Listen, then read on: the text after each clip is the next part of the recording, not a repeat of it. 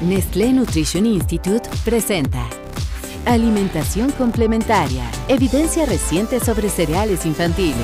Expositor invitado, Dr. Pedro Gutiérrez. Comenzamos.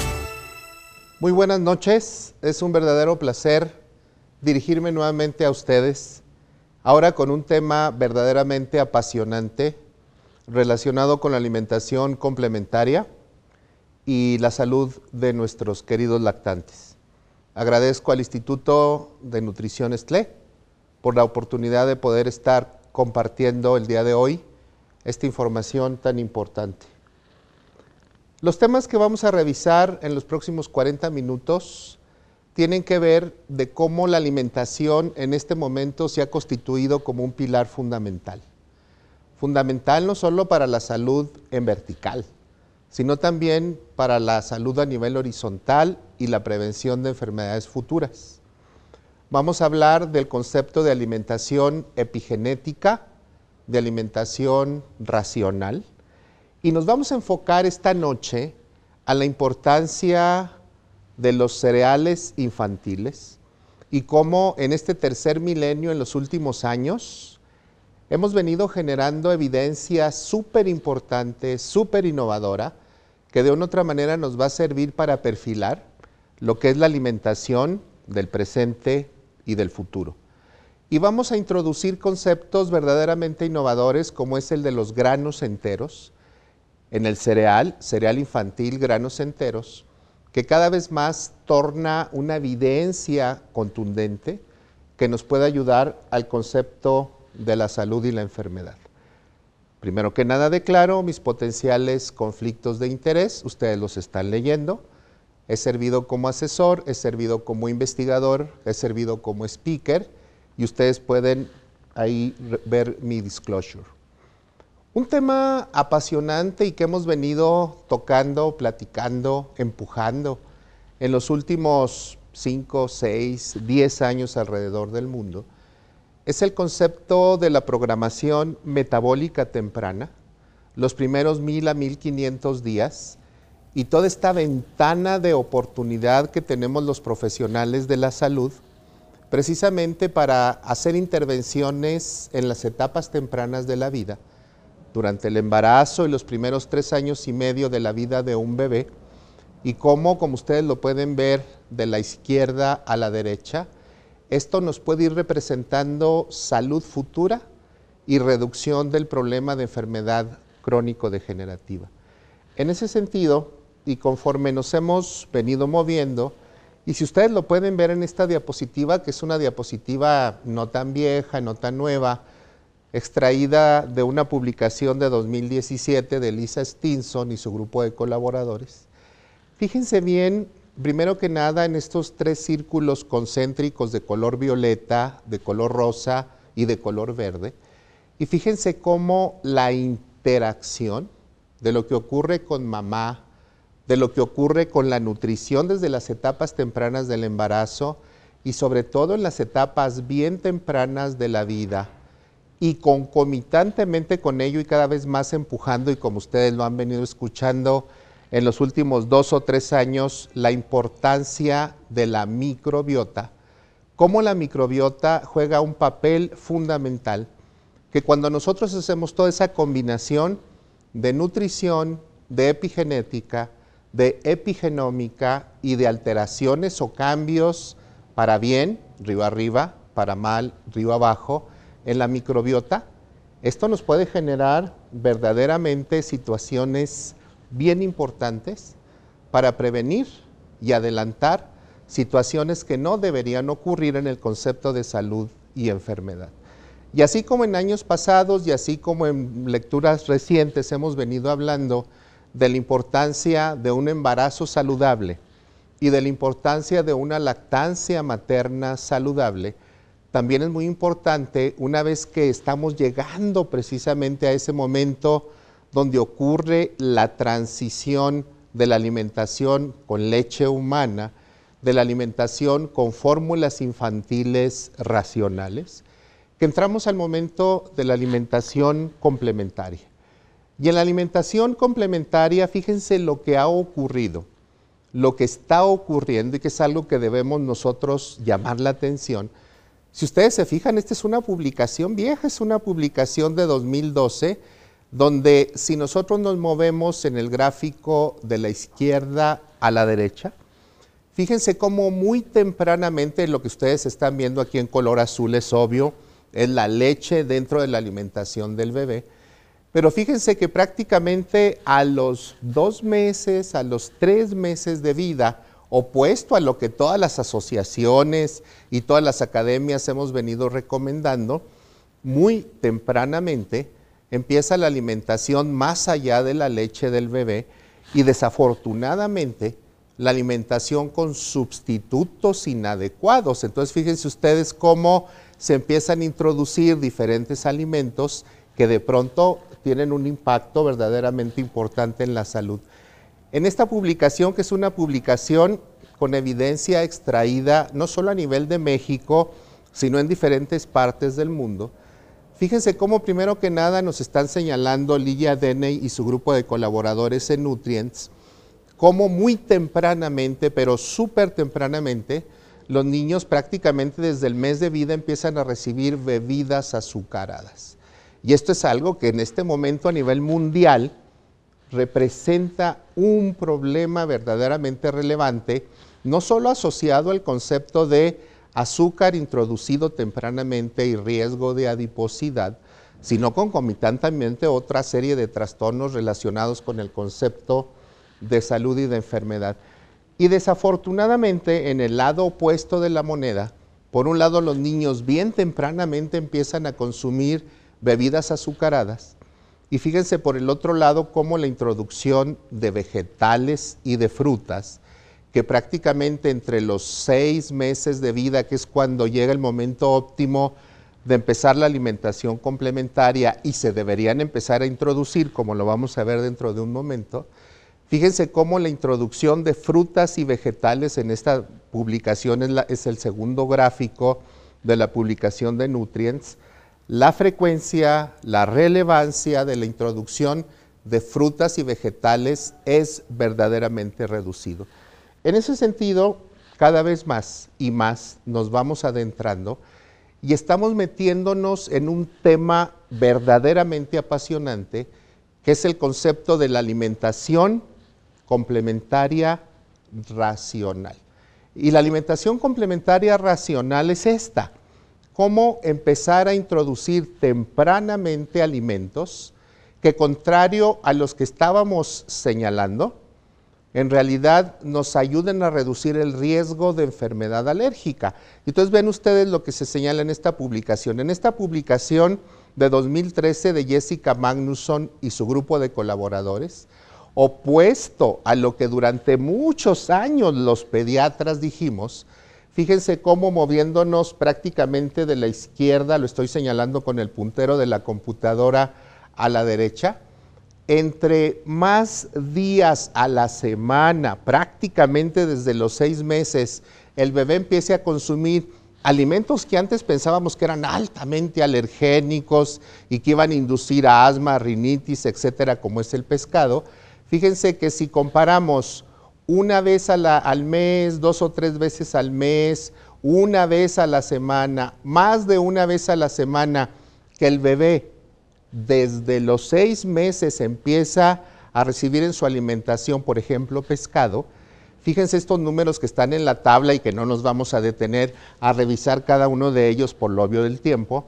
Al final del día, vean la última columna que significa hay o no diferencias estadísticas. Y entonces lo que nos enseña esta tabla es, entre más frecuentemente el bebé desde las etapas tempranas consume alimentos como el pescado, el riesgo de asma, aquí en, la primera columna de la izquierda, el riesgo de rinitis alérgica y de eczema cutáneo se va a ir reduciendo cada vez de manera muy importante.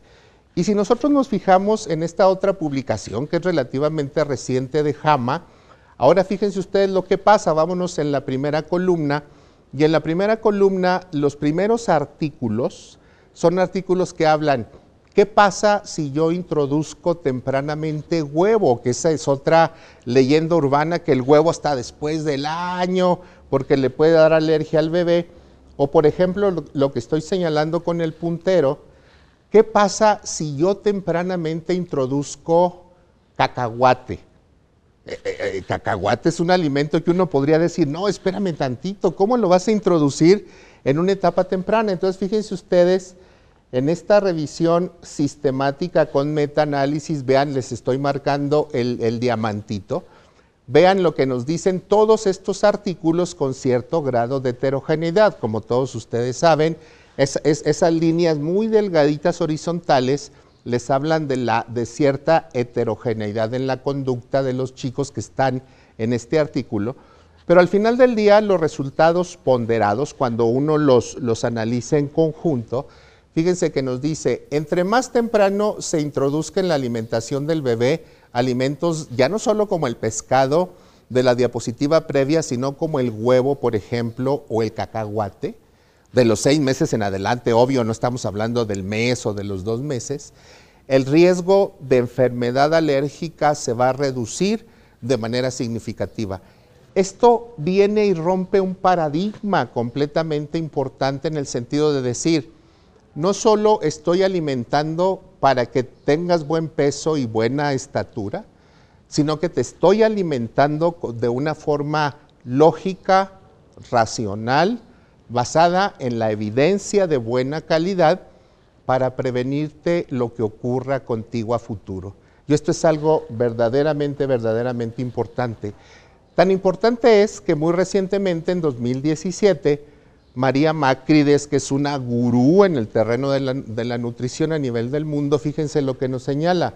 Nos señala y nos dice, siempre y cuando no cometas errores de empezar bien temprano la alimentación complementaria, vamos a, vamos a poner seis meses de la vida del bebé, si no hay alguna condición de salud, enfermedad que nos permita o, que nos obligue a hacer una cosa diferente, fíjense lo que nos dice María Macrides, puedes darle yema de huevo, puedes darle cacahuate, puedes darle pescado. Y fíjense lo que está ahí puesto, ¿eh? y, sobre todo María Macrides, que es una de las connotadas investigadoras en Europa, donde sabemos que el problema del gluten, por, esta situación de genética, representa un problema importante. Aún María Macrides nos dice, introducción de pequeñas cantidades de trigo, de productos que contienen trigo, prácticamente desde las etapas tempranas del desarrollo, a los seis meses más o menos en adelante, te va a llevar a que el riesgo de enfermedad alérgica y la programación nutricional y metabólica temprana de estos niños se lleve a cabo de una manera muy importante. En ese sentido, espero haber cumplido el primer mensaje muy importante que son todos estos cambios en la alimentación complementaria y quisiera de aquí en adelante el resto de la charla dedicarlo al tema que nos trae esta noche de manera relevante que son cereales.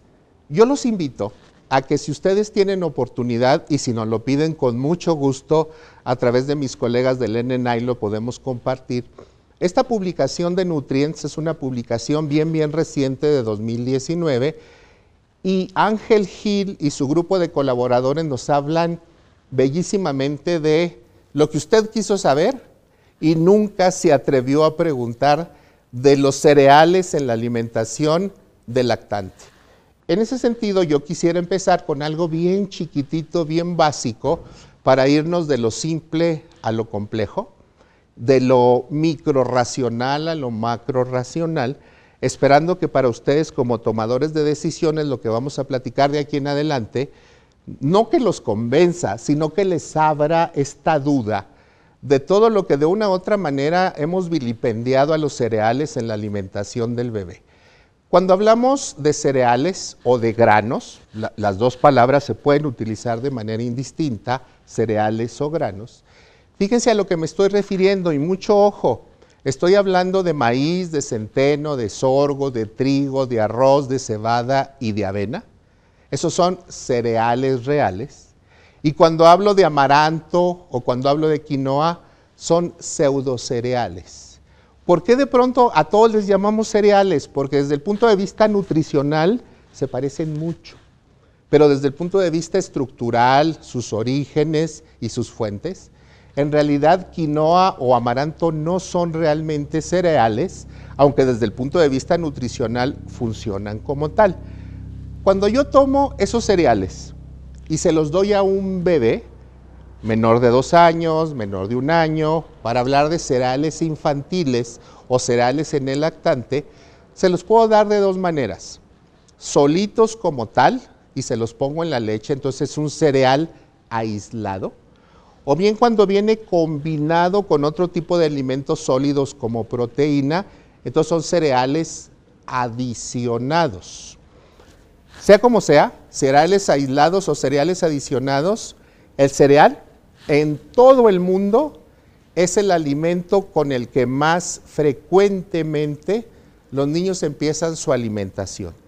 Y fíjense por qué les voy a dar cuatro secretos que les van a servir de manera muy importante para su vida como profesionales. Fíjense bien en esta publicación.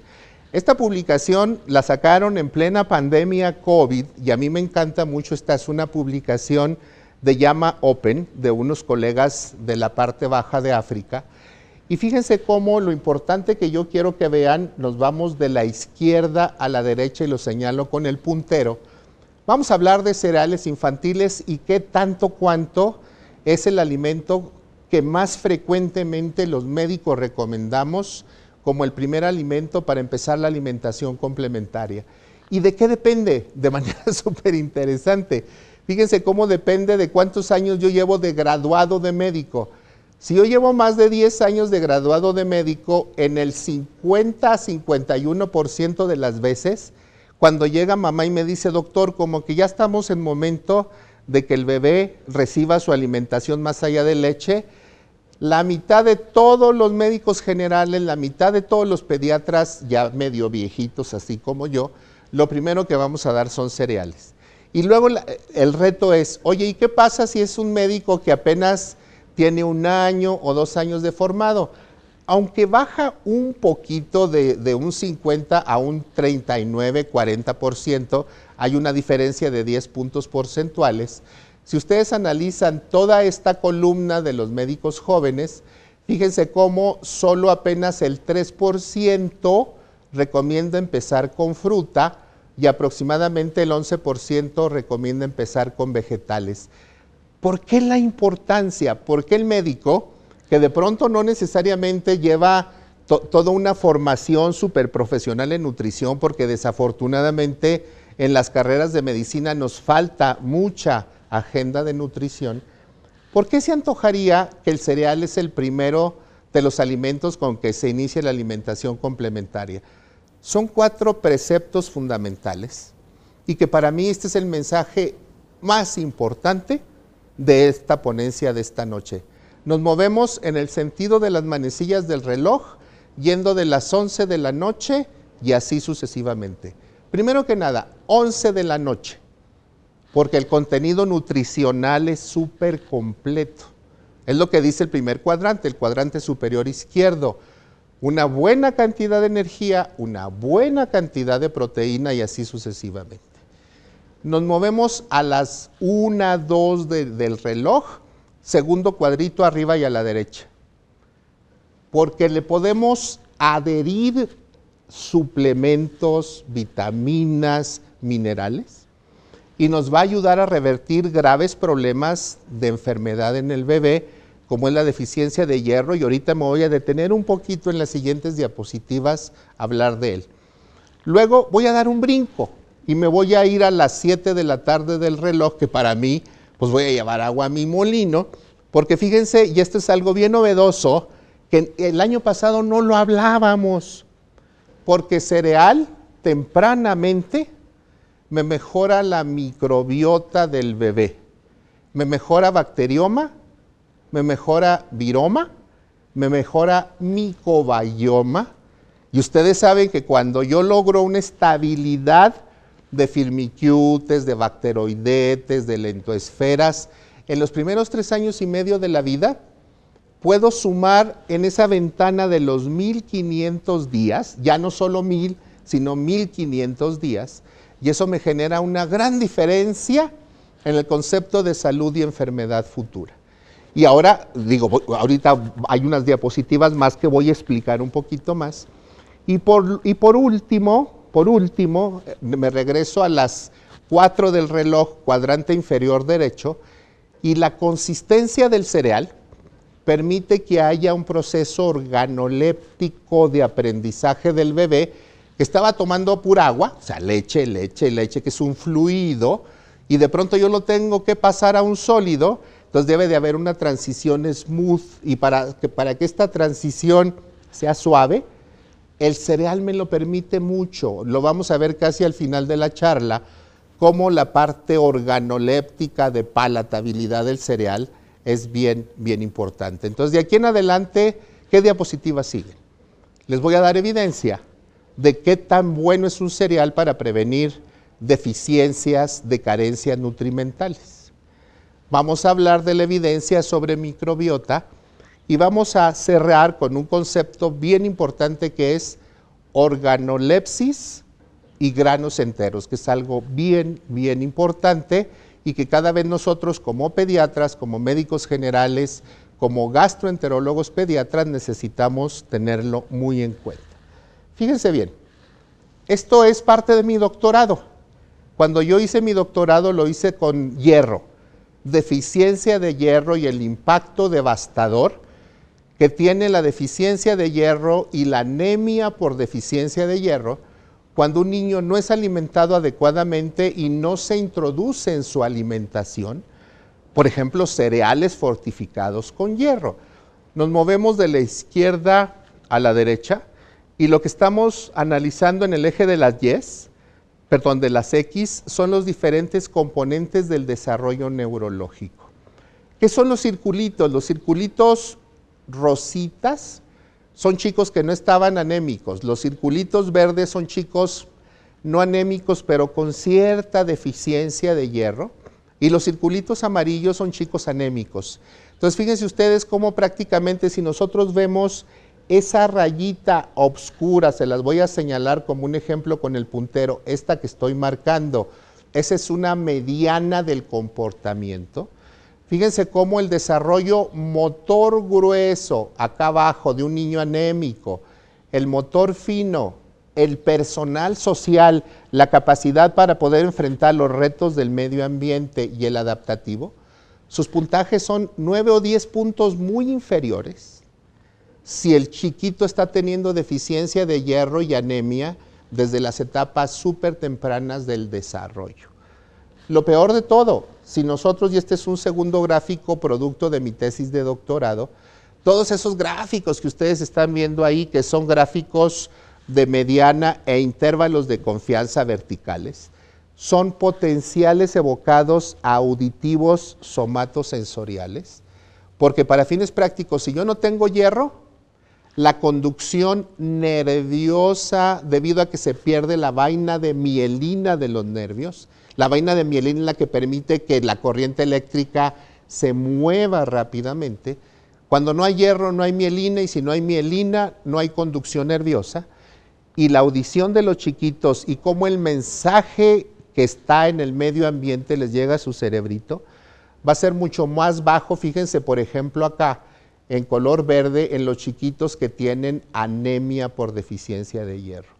Entonces, en ese sentido, si yo puedo tener en mi mano de manera temprana un vehículo que además de nutrir al bebé por su cantidad de proteína, por su cantidad de carbohidrato, le puedo yo pegar hierro, por ejemplo, cereal suplementado con hierro.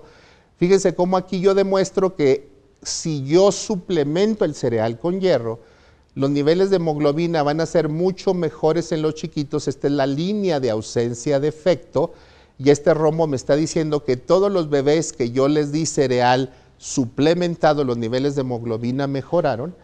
Y por el otro lado, ahora nos vamos al otro lado, fíjense cómo ahora el diamante está del otro lado de la línea de ausencia de efecto, porque si yo mejoro la hemoglobina, les mejoro, les quito la anemia por deficiencia de hierro y eso me va a llevar que neurológicamente yo mejore al niño. Entonces, por eso dar cereales dentro de una alimentación integral y sobre todo cereal fortificado, además de muchas otras cosas. ¿eh? Aquí me podría quedar con ustedes todo, toda la noche platicando de los grandes beneficios de dar cereal suplementado. Ese es otro de los beneficios. Pero no quiero que me gane el tiempo y no, y no les puedo hablar de lo que es para mí mi pasión en los últimos 10 años, que es microbiota y cómo cuando yo doy cereal, microbiota hace una magia.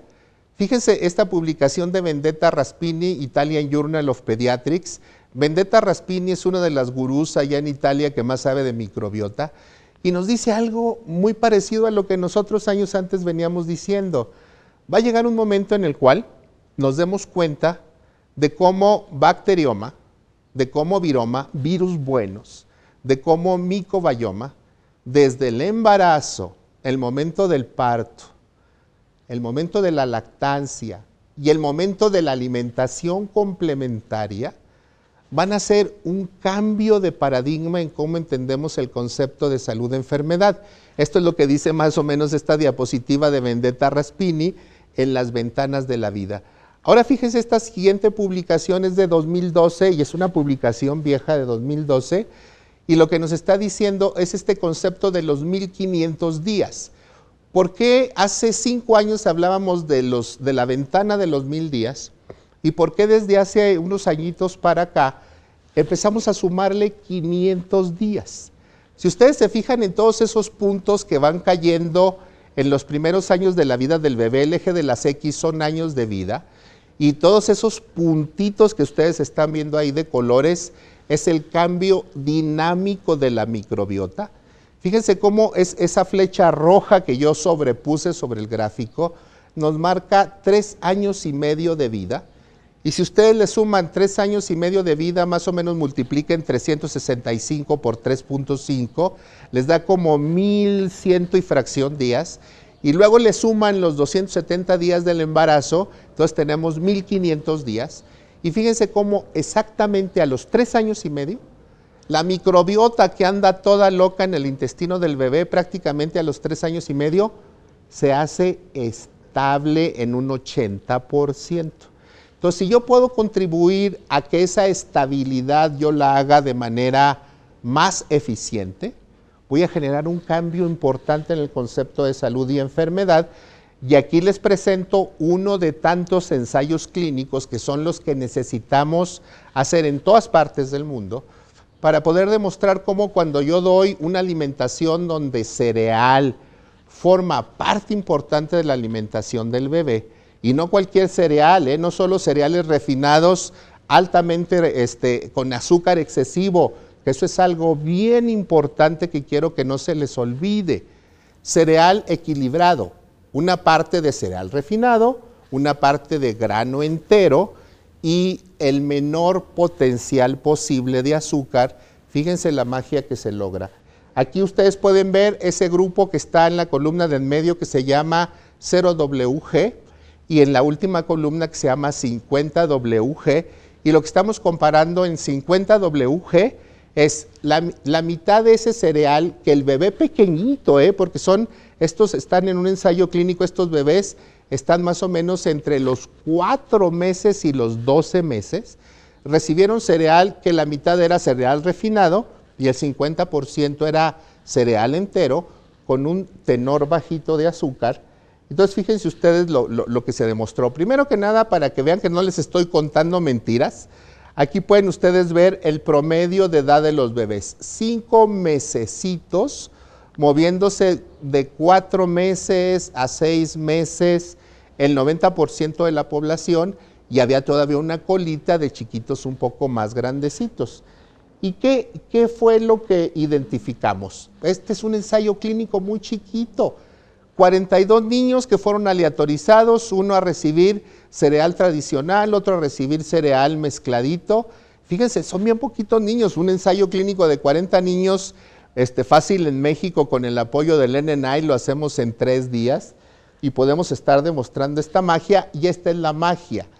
Si ustedes se fijan aquí comparando el 0WG basal final a las 7 semanas de seguimiento con el 50 WG basal final, la cantidad de actinobacterias, de bacteroidetes, de firmicutes fue significativamente diferente a favor benéfico del grupo de chiquitos que estaban recibiendo un cereal racional.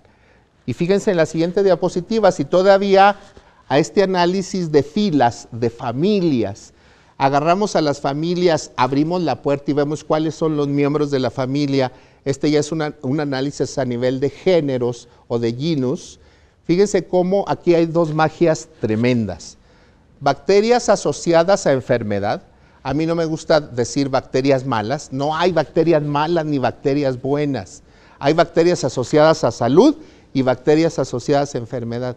Entonces, fíjense cómo demostramos que cuando un bebé en su alimentación consume cereal racional, las bacterias asociadas a enfermedad se reduce su abundancia y las bacterias asociadas a salud se incrementa la abundancia. Si nosotros lo queremos ver en un dibujito, este dibujito lo explica todo, así como para gente como yo, para que lo entienda bien. Los que están en color azul es la abundancia de la microbiota de un bebé que consume poquito cereal, un cereal donde totalmente es un cereal refinado, etcétera, etcétera. Y en color rojo, fíjense la abundancia. Este es un gráfico de caja y bigotes. Aparentemente dicen que estas líneas negras que estoy señalando son los bigotes de un chinito, por eso se llama gráfico de caja y bigotes, como si el chinito estuviera medio acostado. Fíjense la mediana de la abundancia de la microbiota cuando yo administro un cereal racional en el bebé. Vean cómo la microbiota cambia. En ese sentido también, y algo que yo no quisiera dejar de comentarles, sobre todo porque sé que en la audiencia hay colegas gastroenterólogos, pediatras que nos están escuchando, ustedes saben que con estas famosas sistemas de interacción, eje cerebro-intestino-microbiota, eje cerebro, intestino, pulmón y así sucesivamente, un elemento toral que hace la magia no solo en abundancia y diversidad de microbiota, es que tanto cuanto este cambio de microbiota me modula el metabolismo de los ácidos grasos de cadena corta. Y el gráfico en grises de la izquierda es lo que señala, si yo administro un buen cereal al bebé, además de que la alfa diversidad y la beta diversidad de la microbiota van a estar favorecidas por bacterias asociadas a salud, el perfil de ácidos grasos de cadena corta de butano, propionato, butirato, etcétera, que es lo que señala el gráfico de la izquierda, va a ser significativamente diferente y al mejorarse el metabolismo de los ácidos grasos de cadena corta, la tolerancia digestiva, la frecuencia de los trastornos digestivos funcionales como cólico, regurgitación, constipación intestinal se van a ver significativamente reducidos. Entonces, en ese sentido, cuando nosotros nos movemos, y para ir cerrando, aquí me puedo quedar hablando de microbiota todo el día, pero pues no es el objetivo, quisiera ser más integral en el mensaje. Fíjense ustedes, al final del día no nos detengamos en todos los códigos de, la parte baja de la diapo. Vayámonos en esas dos barras de colores que están arriba, estas dos barras horizontales. Y lo más importante para mí es el segmentito naranja que tienen los grupos que están recibiendo tratamiento con un buen cereal donde el segmentito naranja se hace chiquito. Y ese es un ejemplo de cómo, por ejemplo, lactobacilo bugneri que está asociado a enfermedad, se reduce de manera muy importante en los chiquitos cuando yo administro un buen cereal. Con esto prácticamente cierro este mensaje de las 7 de la tarde. Y entonces aquí viene la interrogante. ¿En qué momento empezar? ¿Cuánto hay que dar? ¿Cuántas raciones hay que administrar? Para empezarnos a mover de la ciencia ficción al terreno práctico de la prescripción y fíjense lo que se señala aquí. La Sociedad Australiana, la IEPSA Europea, la Asociación Española de Pediatría, si en algo coinciden es, por favor, no antes de los cuatro meses. Por favor, no después de los siete meses. Porque si empezamos muy temprano y empezamos muy tarde, los efectos van a ser devastadores prácticamente igual.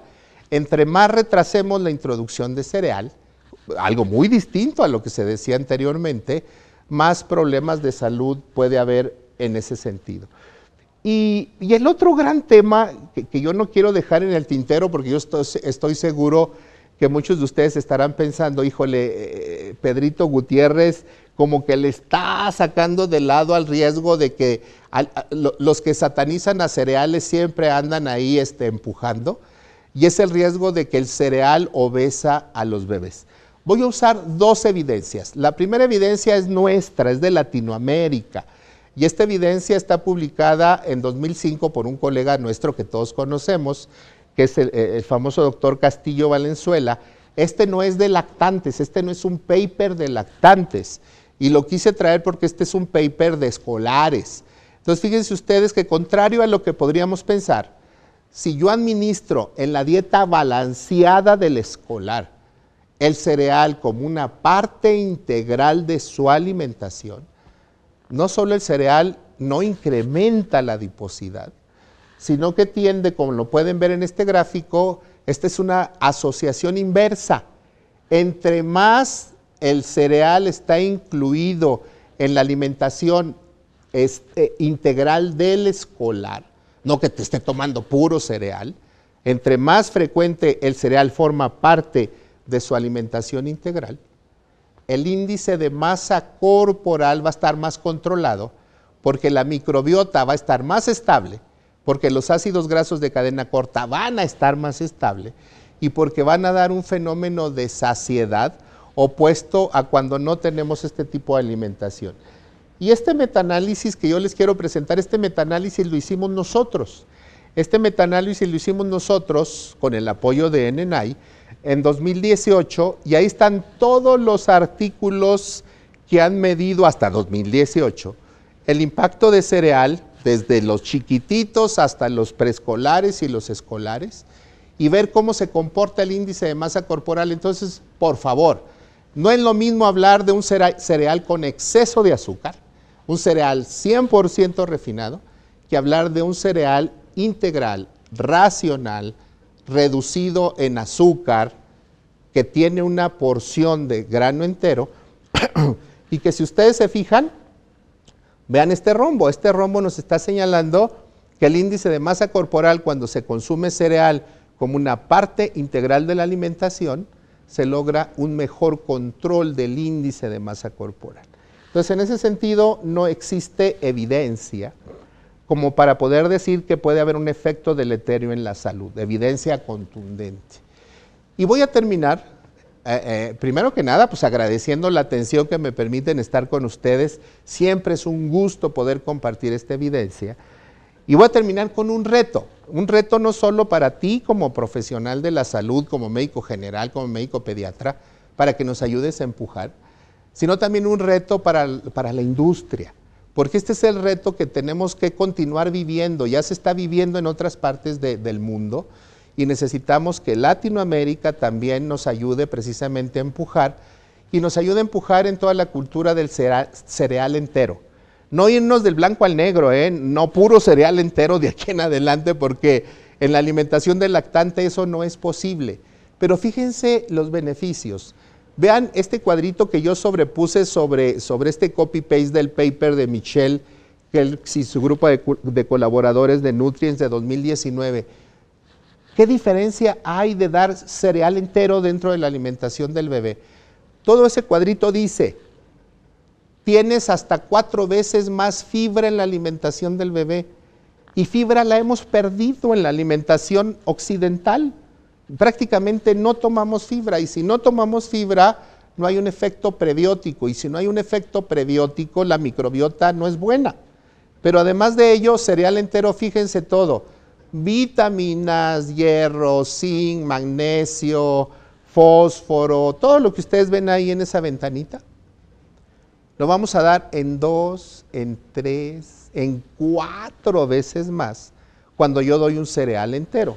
Entonces, en ese sentido, este es el reto. El reto que han adoptado todas esas sociedades, digo, no nos vamos a detener hablar de la sociedad australiana, de la española, de la Academia Americana de Pediatría, como está en la primera columna, pero lo que dice, lo que dice la columna de la extrema derecha es eso.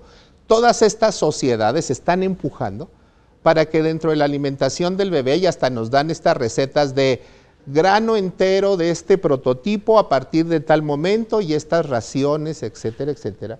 Pero no, no, no los quiero cansar mucho en ese sentido. A, donde yo me quiero ir son las últimas tres evidencias que quiero compartir con ustedes. Y no son evidencias de, de 1980, ¿eh? son evidencias del año pasado o inclusive de este año, para que vean ustedes inclusive esta, e, e, e, esta iniciativa de poder identificar cuáles pueden ser, por ejemplo, este artículo, las fuentes más importantes que determinan el éxito en la alimentación de grano entero dentro de la vida del lactante. Y esto que para mí es una publicación toral, porque esto es algo que también necesitamos empezar a pensar. Organolepsis, palatabilidad, y desarrollo sensorial. Porque si desde las etapas tempranas de la vida lo único que le damos al bebé es azúcar, azúcar, azúcar, azúcar, el bebé se va a acostumbrar toda su vida a no poder vivir sin el azúcar. Cuando nosotros nos metemos al fenómeno de organolepsis y, aceptabilidad sensorial de grano entero, fíjense que si logramos primero que nada hacer esta cultura, vean ustedes en esta parte inferior derecha de la diapo, ¿Qué estamos aquí comparando? Ay, perdón, estamos comparando niños de 4 a 11 meses, lo estoy señalando con el puntero, y niños de 12 a 24 meses, porque nos han dicho, híjole, es que los bebés muy pequeñitos no quieren aceptar el grano entero por la, por la sensación del grumito, por el olor, por el sabor. Y vean ustedes que aquí lo que estamos comparando, ¿eh? WGC es grano entero, RC es refinado. Y entonces vean ustedes que prácticamente cuando retamos niños chiquititos y niños mayorcitos entre 12 y 24 meses, no hay ninguna diferencia en la, cantidad que pueden ingerir de este tipo de granos. Y número dos, alteraciones en la percepción de aroma, tasting, el problema de la textura, etcétera. Fíjense cómo ahora los valores de P no son significativos diciendo, es leyenda urbana. Es leyenda urbana, no es cierto eso de que si yo doy una mezcla de grano refinado, grano entero, voy a tener problemas con la aceptabilidad de este tipo de alimentaciones. Yo con esto, primero que nada, quiero volver a agradecer y en segundo lugar, no darles mensaje para llevar a casa, porque a casa se debe de ir uno relax. Mensaje para el consultorio nutrigenética, nutriepigenómica, desde hace algunos años vienen dictando esa gran diferencia de lo que es la alimentación actual. En la alimentación actual debemos de pensar en la alimentación complementaria del lactante como un fenómeno muy racional, no solo alimentar para que ganes peso y ganes altura, sino para ir modelando lo que va a ser tu futuro. Cada vez más entendemos cereales y cereal infantil, primero que nada seguro, ya les demostré la evidencia de no obesogénico, empezamos a abrir una serie de avenidas en la innovación del conocimiento, que si nosotros siempre vamos caminando en este sentido de la mejor evidencia, el mejor impacto, el riesgo, el beneficio y el costo-efectividad, nos vamos a meter en un terreno que es la nueva avenida de cómo alimentar mejor. Me dicen por ahí que hay una serie de preguntas de la audiencia, vamos a ver si este, las podemos contestar. Entonces, la primera pregunta que está por aquí es si el consumo de cereales infantiles puede o no estar relacionado con el desarrollo de la alergia. asociado con el desarrollo no, pero, pero sí está asociado a que si yo hago una introducción racional de cereales temprano, seis meses en adelante, dentro del concepto de alimentación complementaria racional que ya platicamos y que dijimos, puedo empezar a los seis meses con puré de pescado más el cereal, puedo empezar con carne más el cereal, inclusive con, con, purés, por ejemplo, de, de cacahuate. Esto no nos va a ayudar a que haya más alergia, nos va a ayudar a que haya una desensibilización paulatina y el riesgo de alergias va a disminuirse y está perfectamente demostrado en ese sentido. Vamos a ver si hay por ahí, otra pregunta.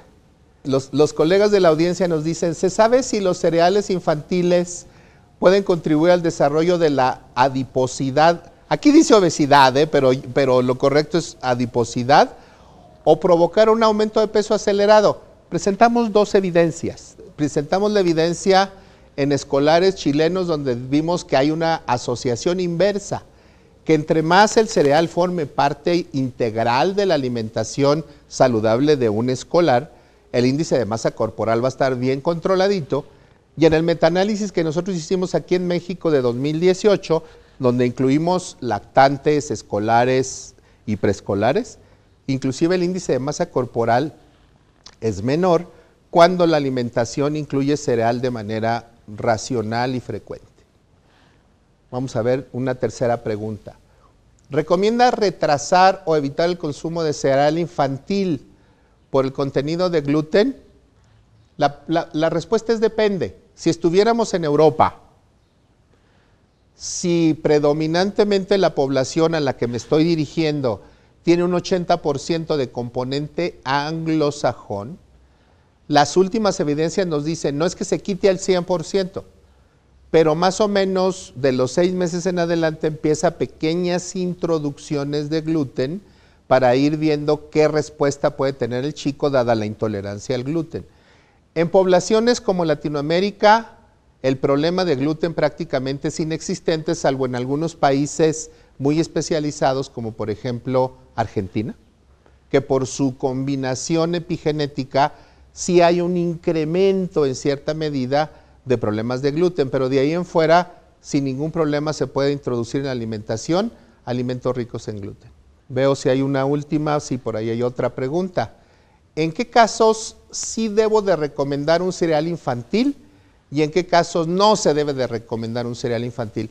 Pues fíjense que basado en toda la evidencia que existe en este momento, todos esos beneficios que hablamos del famoso reloj, desde el impacto para cuando yo, cuando yo le adiciono, por ejemplo, hierro, para evitar una anemia por deficiencia de hierro, para hacer este, esta transición entre una bebida fluida como es la leche y un sólido como tal, y sobre todo este impacto que cada vez identificamos en microbiota y los beneficios de la microbiota, yo podría decir que prácticamente mientras cereal forme parte de una alimentación balanceada, no existen prácticamente contraindicaciones para que el cereal forme parte de la alimentación. Quiero agradecerles por su paciencia, por su atención. Quedo a sus órdenes y cualquier duda adicional pues la podemos seguir platicando a través de mi correo. Muchísimas gracias. Nestlé Nutrition Institute presentó Alimentación complementaria, evidencia reciente sobre cereales infantiles. Para disfrutar más contenidos, regístrese en nnilatam.org.